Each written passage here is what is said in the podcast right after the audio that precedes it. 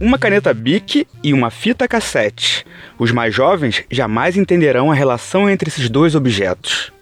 É mais ou menos isso que diz um meme muito comum de encontrar de uns 10 anos para cá. Muito comuns também nos anos 80, as fitas foram desaparecendo ao longo dos anos 90 e se tornaram um objeto quase desconhecido para quem tem menos de 25 anos. Mas assim como os discos de vinil, as fitinhas magnéticas podem estar voltando, surfando a onda de nostalgia que insiste em tentar nos convencer de que os anos 80 foram os melhores de nossas vidas. Seu 3 em 1 tá pronto? Com o pause e o rec apertados?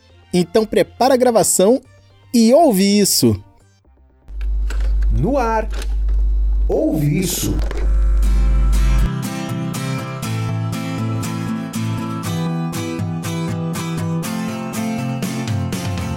Oi, pessoal, seja bem-vinda, seja bem-vindo. Este é o Ouve Isso, o meu, o seu, o nosso podcast de cultura pop. Eu sou o Victor Ribe e quem tá aqui junto com a gente é o Rodrigo Bap. Salve, Bap, tudo bem? Oi, Vic, oi, pessoal, tudo tranquilo. Gente, nós estamos no Instagram e no Twitter. Nas duas redes somos podcast Ouve Isso. Lá você pode sugerir temas, tirar dúvidas, mandar seu recado e ainda encontra material extra sobre os episódios. No toca-fita do meu carro Uma canção me faz lembrar você A história das fitas magnéticas é quase centenária e tem origem na Alemanha. Começou em 1928, quando a empresa BASF desenvolveu o primeiro tipo de fita magnética, aquelas grandonas, com rolos expostos. Sete anos depois, os também alemães da AEG lançaram o magnetofone. O problema é que era um tocador de fita muito caro e difícil de carregar. Era bom para as emissoras de rádio, mas nem um pouco prático de ter em casa. No começo dos anos de 1960, o magnetofone passou por mudanças. Os aparelhos para gravar e tocar fitas de rolo ficaram mais baratos e começaram a chegar a algumas casas. Paralelamente à evolução dos aparelhos, as próprias fitas foram se modernizando, até que no fim dos anos 50, a RCA Victor dos Estados Unidos apresentou a fita RCA estéreo de 4 polegadas e que era reversível, mas era enorme, media 13 por 18 centímetros. Mede aí. Não cabia no bolso. Aí, em 1963, a holandesa Philips apresentou finalmente a versão compacta da fita magnética, no formato que se popularizou, uma caixinha plástica de 7 por 10 centímetros, praticamente metade da anterior, com dois carretéis. Era prática e cabia no bolso. Dava para levar a qualquer lugar. É verdade que no começo a qualidade do áudio não era lá essas coisas, mas o uso de camadas de metais nas fitas, que davam aquela cor diferente em um dos lados, melhorou isso. A produção em massa dos cassetes compactos de áudio começou no ano seguinte, 1964, em Hanover, na Alemanha. As fitas de música pré-gravada também eram chamadas de MC, musicassetes. Foram lançadas na Europa no final de 1965 e nos Estados Unidos em 66, pela filial estadunidense da Philips, a Mercury Record Company, que tinha 49 cassetes diferentes no catálogo. O próprio sistema de gravação também foi se aprimorando com o tempo e as fitinhas começaram a ser levadas para outros cantos, nos rádios dos carros e nos aparelhos de som portáteis. Bem mais fácil do que levar os discos de vinil que podiam quebrar ou arranhar, além de não caberem no bolso ou numa bolsa, né? Até que no fim dos anos 70, um dos sócios da Sony, Akio Morita, pediu e o responsável pelo setor de áudio da empresa, Nobutoshi Kihara, desenvolveu uma forma de fazer caber no bolso, além da fita, o aparelho que grava e reproduz as músicas. A ideia era poder ouvir música enquanto viajava. No dia 1 de julho de 1979, chegava às lojas o TPS L2, que entrou para a história com o nome de Walkman.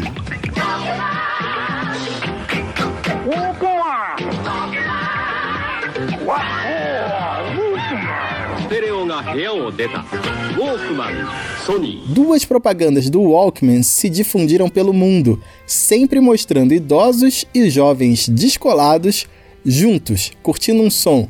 O aparelho tem um visual que eu acho bem maneiro até para os padrões atuais. Na época deve ter sido revolucionário.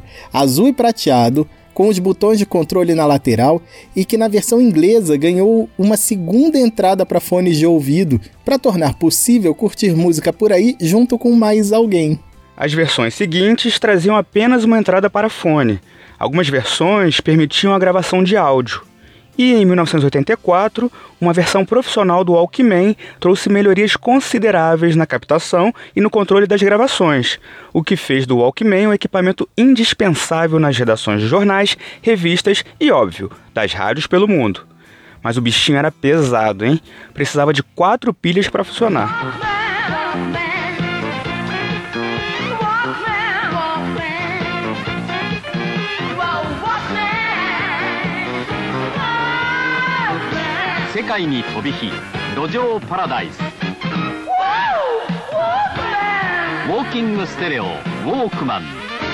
Enquanto o Walkman ganhava novas versões e concorrentes, quem curtia música em casa não ficou sem novidades. Surgiram os aparelhos de som com rádio FM, vinil e cassete, o famoso 3 em 1. Neles, dava para colocar uma fita virgem e gravar música de uma fita para outra, do vinil para o cassete e o que dava mais trabalho nessa vida, que era gravar do rádio para fita. Depois lançaram os aparelhos que a gente nem precisava abrir para virar a fita. Era o autorreversível. Tocava um lado e quando terminava, tocava o outro lado automaticamente. Na época isso aí era moderníssimo. Mas você falou de gravar música da rádio. Isso era desesperador, cara. A gente sentava na frente do rádio, acertava a sintonia para ter o mínimo de chiado possível, apertava o botão do pause e depois o REC para armar a gravação. E ficava ali, atento para soltar o pause na hora certa. Até ligava, escrevia para a rádio para pedir música e tal. A ligação era cara na época, os pais brigavam, né? Mas quando o locutor ou a locutora falava o nosso nome, era certeza de que podia gravar aquela música. Era um grande exercício de sorte, né? Tinha que dar a sorte de tocar a música que a gente queria gravar a sorte de não entrar vinheta ou alguém falando em cima da música, a sorte de tocar a música inteira, a sorte de não ter interferência no sinal. Cultura e comportamento. Ouve isso. Tá, a gente gravava e fazia o que depois? Ouvia no próprio som, na hora que quisesse, ouvia no carro, no Walkman, trocava com os amigos mas as fitas eram caras. Ok, mais baratas que os vinis, né? Mas ainda caras. Mas era legal que dava para compartilhar as fitinhas com os amigos. Ou se dava. E teve um cara que de tanto montar fitas para compartilhar com os amigos, criou uma gravadora, o Midsummer Madness, carinhosamente chamado MM Records. Isso foi no começo dos anos 90. Foi assim, em 1989, o Rodrigo Lariu criou um fanzine, um jornal independente, como se fosse um blog ou um podcast nos dias de hoje. E em 94 começou a mandar fitas cassetes das bandas sobre as quais ele escrevia no Zine. Lariu, seja muito bem-vindo e conta pra gente, você lembra o que tinha nas primeiras fitas? Bom, as primeiras bandas, na verdade, as primeiras bandas que estavam nas fitas cassetes do Midsummer, as duas primeiras fitas foram coletâneas. Era uma mixtape que vinha encartada com o fanzine, com a edição número 4, se não me engano, e depois com a edição número 5. A primeira tinha Second Come, Killing Chainsaw e Pinaps, e tinha no lado B Disney Mary Chain, Velvet Underground, Telescopes, e Spaceman Free, talvez, não vou me lembrar. Então era bem uma mixtape mesmo, né? Porque tinham bandas estrangeiras juntas. É, a primeira fita mesmo, que foi só de uma banda, né, que não era uma mixtape, foi a da Drivlers, foi a demo Cachorrona, que foi a MM03, que saiu em 1994, e era a segunda demo da, das Drivlers. A Drivlers, a minha irmã era baixista na banda. E logo depois disso veio Cigarretes, Brincando de Deus, a Estela, enfim. E aí começou o catálogo de fitas de cassete do Midsummer. E depois do vinil, a onda nostálgica trouxe de volta as fitas cassetes, né? Elas foram saindo de moda com a popularização dos gravadores de CDs na primeira década dos anos 2000. Mas as fitinhas ressurgiram. Em 2018, nos Estados Unidos, foram vendidas 219 mil fitas cassetes, O site Tem Mais Discos Que Amigos conta que só não venderam mais porque acabou o material para fabricar essas fitinhas. E no Reino Unido, só nos primeiros sete meses deste ano, a venda de cassetes mais que dobrou em relação ao período de janeiro a julho do ano passado. Foram 65 mil cassetes e a expectativa é que até o fim do ano, pelo menos 100 mil fitas de música sejam vendidas na Terra da Rainha. Isso faria com que a venda voltasse ao patamar de 2003. E o meu xará, Rodrigo Lariu, mora em Londres há alguns anos. E fica aí a dúvida: a moda da fita te pegou, Rodrigo? Você voltou a ouvir? Eu ainda ouviria fita cassete, porque eu ainda tenho algumas fitas cassete. Não fitas cassete como eu tive uma época, né? Tipo nos anos 90, assim. É, antes de ter muitos CDs ou muitos vinis, tinha uma época que eu tinha muita fita, né? Eu trabalhei durante um tempo numa loja de discos, uma loja de CDs importados em Ipanema chamada Spider, e o dono da loja deixava eu copiar os discos que eu gostava. Não tinha dinheiro para comprar os discos, eu copiava. Então tinha uma época que eu tinha muita fita cassete. É, eu não tenho mais essas fitas. Hoje em dia eu não ouço porque eu me mudei para Londres e todo o meu equipamento, todas as minhas coisas ficaram no Brasil. É, eu tenho algumas fitas aqui, mas sinceramente elas viraram meio item de colecionador, assim, elas ficam ali guardadinhas. Eu até tenho um tape deck que está no Brasil, mas mesmo quando eu estava no Brasil, eu raramente ouvia. É, o tape deck servia muito para eu é, digitalizar é, fitas antigas, né? É, mas, enfim, é, ouvir mesmo, é, infelizmente, virou uma coisa mais digital. Além de criar a gravadora, o Lariu trabalhou em várias rádios, na MTV Brasil e hoje é produtor e diretor de TV freelancer.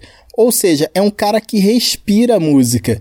Dessa época que as fitas eram uma febre, até aqui, onde em vez de 15 músicas agora dá para carregar milhões no bolso, o que, que mudou na forma de ouvir música, Rodrigo? Cara, mudou muita coisa, né, do final dos anos 90 para cá, principalmente em termos de tecnologia. Eu acho que antes a gente ficava muito limitado, né? Você tinha que ouvir o que fisicamente estava perto de você, né? Ou seus amigos tinham discos e te emprestavam, ou eu que tinha uma sorte danada e trabalhava numa loja de discos importado e, e o dono deixava eu copiar, mas ainda assim era uma coisa muito limitada, né? Meu, enfim, podia ouvir aquilo que estava ali. Tinha muita coisa que eu não poderia ouvir. Eu me lembro que quando eu comecei a ouvir música no formato digital, como é hoje, meu primeiro deslumbramento, digamos assim, era a possibilidade de acessar coisas muito antigas, assim, que eram difíceis de achar, sabe? Eu acho que essa é coisa mais bacana. E o que não mudou? Acho que o que não mudou é que o que você gosta, você realmente gosta. Eu não sei muito como explicar isso, assim, sabe? Mas vezes a gente que trabalha com música e tal, principalmente quem escreve sobre música, ou faz um podcast, ou então faz um blog, tem uma tendência hum, a ficar mais preocupado em ouvir tudo primeiro, ou ouvir as coisas novas. E a oferta de coisas novas é muito, muito, muito grande, né? Eu tô falando isso, mas eu mesmo, eu fico o tempo inteiro procurando bandas novas e escutando bandas novas. E no fundo, no fundo, o que acontece é o que acontecia antes, assim. Raramente aparece aquela banda que você nunca ouviu e que você ouve que você fala, nossa, que coisa incrível. E aquela vira, aquilo vira sua banda favorita por uns tempos, assim, sabe? Isso não mudou, sabe? Eu me lembro que o que me fazia gravar um disco em fita cassete é porque eu gostava muito da banda. E às vezes eu gravava fitas por não ter outra forma de ouvir e acabava desgravando mais pra frente porque acabava decidindo que não gostava muito daquela banda, sabe? Então assim, eu não sei muito como explicar, mas é meio isso, assim, o que não mudou é isso, é o gosto de cada um, o gosto pessoal de cada um é o que define o que, que você vai ouvir, independente do formato, sabe? Eu acho que a facilidade hoje em dia do digital não se compara com a dificuldade que a gente tinha antes, mas é, até hoje as minhas bandas preferidas foram aquelas que eu escutei lá atrás, não por causa do suporte, mas mais porque, enfim, eu acho que elas seriam minhas bandas preferidas de qualquer forma. Valeu, Rodrigo Lariu, muito obrigado. Pessoal, quem quiser conhecer as bandas da gravadora do Lariu, é só acessar mmrecords.com.br, seja para conhecer as bandas ou para saber como enviar seu material para ele ouvir. Além disso, o pessoal que está no Rio de Janeiro pode ouvir a coluna dele na Rádio Cidade. O nome é London Calling. Se você não estiver no Rio, o site é radiocidade.fm. A coluna London Calling fica disponível lá em formato de podcast. E para encerrar este bloco, vamos ouvir um artista do Midsummer Madness é o Thomas Papon ou De Gilbertos. Em 2014, ele lançou o álbum Um Novo Ritmo Vai Nascer pelo MM Records, que teve versão em fita cassete também. A gente ouve uma faixa que tem tudo a ver com esse tempo difícil em que vivemos e o que esperamos para o futuro: um mundo bem melhor.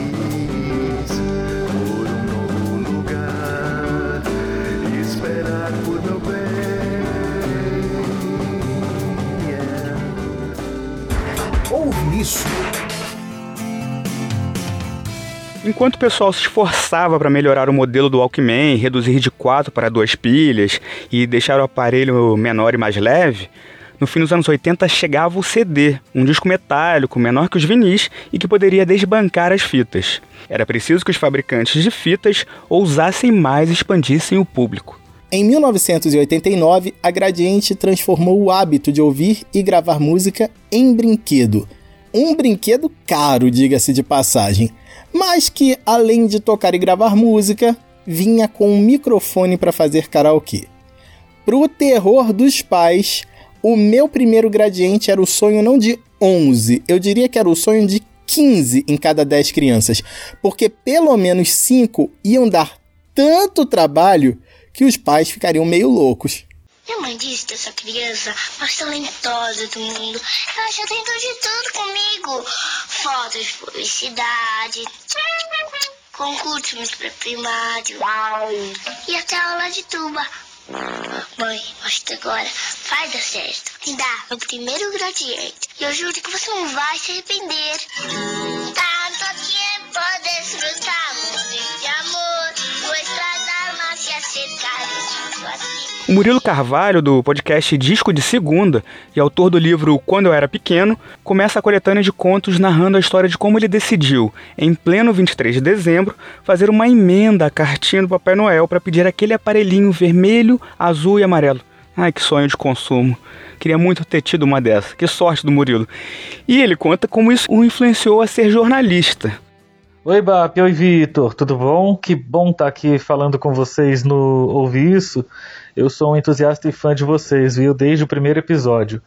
E mais legal ainda é poder estar tá falando sobre o meu primeiro gradiente e essa memória tão gostosa da infância que ele me traz. Eu sou tão fã do meu primeiro gradiente, para vocês terem ideia, que quando o meu filho, que agora está com 11 anos, mas quando ele era bem pequenininho, ele tinha uns 3, eu fui no Mercado Livre atrás de um meu primeiro gradiente para dar para ele. E ele guarda, a, a mãe dele guarda nos brinquedos dele até hoje. Ela não vai se desfazer, já disse que não vai se desfazer. Eu tenho as fotos dele brincando com o meu primeiro gradiente. Infelizmente, o dele veio já sem o microfonezinho, é, que era um item fundamental para a diversão no meu primeiro gradiente, mas foi muito bacana para ele poder experimentar e entender o que, que significava aquele brinquedo. Eu me lembro que mais ou menos uns 10 anos atrás, a Gradiente voltou a operar no Brasil porque ela teve um período de pausa. A Gradiente chegou a fabricar celulares. Eram celulares que inclusive eram iguaizinhos aos Nokia, o 5125, que foi um, um clássico né, do celular ali na virada do século e do milênio. E a Gradiente faziam igualzinho. Eu não sei qual era o acordo que eles tinham com a Nokia, mas era o mesmo software, inclusive. E aí ali pela miúca ali do, da primeira década do, desse século, eles meio que faliram. Faliram não, eles deixaram de operar, voltaram mais ou menos uns 10 anos atrás com uma nova versão do meu primeiro gradiente, que era em MP3. Era bonitinho também, mas aquele clássico, o de 1990, era genial. E aí, como você disse, né? Era 23 de dezembro, o, o dia em que um comercial de televisão me lembrou que eu não tinha colocado na lista de Papai Noel o meu primeiro gradiente. E isso era sagrado lá em casa. Por quê? Porque tínhamos eu, a minha irmã do meio e o meu irmão mais novo. É, a gente tinha que preparar a nossa lista, colocar dentro das meias, pendurar nas janelas, na, ou melhor, na janela da sala. E aí o Papai Noel ele vinha antes, segundo o que os adultos contavam lá em casa, né? Era óbvio que o Papai Noel ele mandava um dos ajudantes dele, os anões lá, é, para dar uma curiada na lista, né, para identificar o que, que a criança queria, para na noite de 24 de dezembro o Papai Noel vir voando e só fazer aquele checklist, né? Conferir ali na lista da meia se estava tudo certo ou não. E aí eu me lembrei que eu tinha esquecido do meu primeiro gradiente, porque até ali em 1990 aliás, até bem depois, né? O comercial, a propaganda de brinquedo na televisão era permitido no Brasil. Já não é mais permitido há algum tempo, né? E a propaganda passou. 23 de dezembro, eu me dei conta de que eu não tinha pedido meu primeiro gradiente nem para mim e nem para minha irmã, porque eu ainda carregava a responsabilidade de escrever a lista de brinquedos dela. E eu sabia que ela ia me encher muito o saco se ela não tivesse o radinho dela. E, e, então eu tinha que ter o meu radinho e ela tinha o radinho dela. Eu sei que eu consegui encontrar uma daquela, um daqueles panfletos de loja de departamento que vende brinquedo, recortei o meu primeiro gradiente, colei na lista dela, que não era alfabetizada, coloquei, colei um na minha lista também para o Papai Noel não ter nenhuma dúvida de qual era o radinho que eu estava falando, e aí coloquei lá. E minha avó, ela fez um terrorismo comigo ainda, né? Ela falou assim: olha é o seguinte, você sabe que tem que ter antecedência. Se Noel não trouxer o meu primeiro gradiente para você, você sabe que a culpa e a responsabilidade é toda sua, né? Aí eu sei, vó, eu sei, mas eu tenho, eu acredito que o Papai Noel vai, vai ler isso daqui a tempo, vai dar certo. A minha avó falou, é, põe porque pode dar certo. Ou seja, os adultos ali, né, se articulando, porque o, a criança Pentelha já estava dando trabalho e já avisando que daria trabalho se não ganhasse. E deu tudo certo. Né? Chegou o dia 25 de dezembro de manhã, a gente foi para debaixo da árvore de Natal, tinha lá os nossos presentes e lá estava o meu primeiro gradiente. E aí eu digo que foi fundamental para minha para minha carreira jornalística, porque o meu avô tinha trazido de Singapura uma filmadora. Naquela época ele ainda era marinheiro e ainda estava trabalhando no navio, era marinheiro da Petrobras. E o brinquedo dele de adulto era filmar as crianças, então a gente tem esse registro em vídeo. E num take dele tem lá eu falando com o microfonezinho que vinha no meu primeiro gradiente. Oi, aqui é o repórter Murilo e eu vou entrevistar a Laila. E aí, Laila é a minha irmã, né? E aí eu faço umas perguntinhas lá para ela e tal. E então eu costumo dizer que para virar jornalista, eu vou até trazer aqui um trechinho muito curto do conto que se chama Repórter, é o primeiro do, do meu livro de contos, e eu falo assim: quando eu era pequeno eu decidi virar repórter e para isso eu trapacei acordos, quebrei protocolos e pedi proteção divina para que ele me permitisse alcançar os meus objetivos e deu tudo certo. Poderia muito bem dizer que não me orgulho disso, mas a verdade é que eu me orgulho sim, pois não prejudiquei ninguém. Em poucos dias nascia a minha carreira. E a minha irmã, quando a gente resgatou essa fita há poucos anos, essa fita com a gente brincando ali, né, abrindo os presentes, ela fala que é, se eu me tornasse um cara muito famoso a ponto de chegar no arquivo confidencial do Faustão, ela mandaria essa fita. que história, né? Bom, além de divertir a gente, e virar um sonho de consumo entre as crianças, as fitas cassete eram muito resistentes e não pulavam quando o carro passava num buraco, como ocorria com os CDs. Então, elas tiveram uma sobrevida muito grande nos países que passaram por conflitos nas últimas décadas e não têm boas infraestruturas de estradas ou de telecomunicações para a gente poder ouvir música pela internet. Além disso, é muito fácil copiar as fitinhas. Isso foi decisivo para furar os bloqueios como os da Guerra Fria. Era assim que a música circulava entre os blocos capitalista e socialista e mantinha a cena underground se renovando. Cultura e comportamento. Ah, eu lembrei aqui de uma curiosidade, Vic. Você lembra que as fitas tinham diferentes durações? Lembro, eu lembro que eu tinha fitas de 60 e de 90 minutos. Esse era o tempo total, né? Metade para cada lado. Mas conta aí a curiosidade, Bap. Então, quanto mais longa a duração do cassete, mais fina a fita. O que acontecia era que as fitas muito finas davam mais problema e muitas vezes enroscavam no cabeçote do rádio, que, digamos assim, mastigava a fita e podia deixar a gravação bem ruim. Era quando isso acontecia que a gente enfiava a caneta Bic nos carretéis e girava a fita para colocar tudo em seu devido lugar. Outra curiosidade é sobre quem lidera o ranking das fitas cassete no Reino Unido. De acordo com a parada musical oficial, no levantamento feito em julho, que pelo que eu consegui apurar é o mais recente, o álbum em cassete mais vendido era Calm, do 5 Seconds of Summer.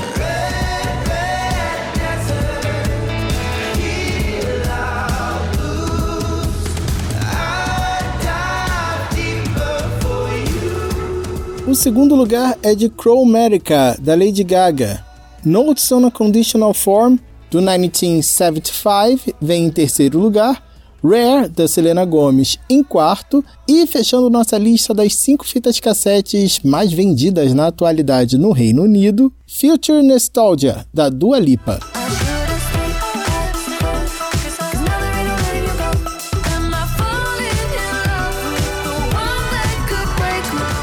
E as fitas possibilitavam também que as bandas independentes conseguissem gravar músicas sem precisar gastar uma nota prensando um vinil. Então elas entravam em estúdio, gravavam algumas músicas, às vezes uma ou só duas músicas, e mandavam para as rádios, ou fanzines, ou para as gravadoras, né? Era chamada fita demo, que não tem nada a ver com o inferno ou demônio, né? Tá bom, tem algumas que eram tão mal gravadas que até levavam quem ouvia ao inferno. Mas demo era uma versão resumida de demonstrativa. Quem costumava agradar muito com fitas demo era a Legião Urbana, porque o Renato Russo era extremamente perfeccionista.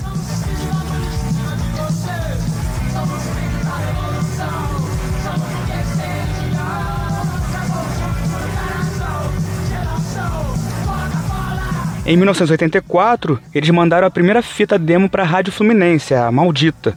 Foi o primeiro passo de uma das bandas mais bem-sucedidas da música pop brasileira. Tão bem-sucedida que essa primeira música batizou os jovens da época. Geração Coca-Cola.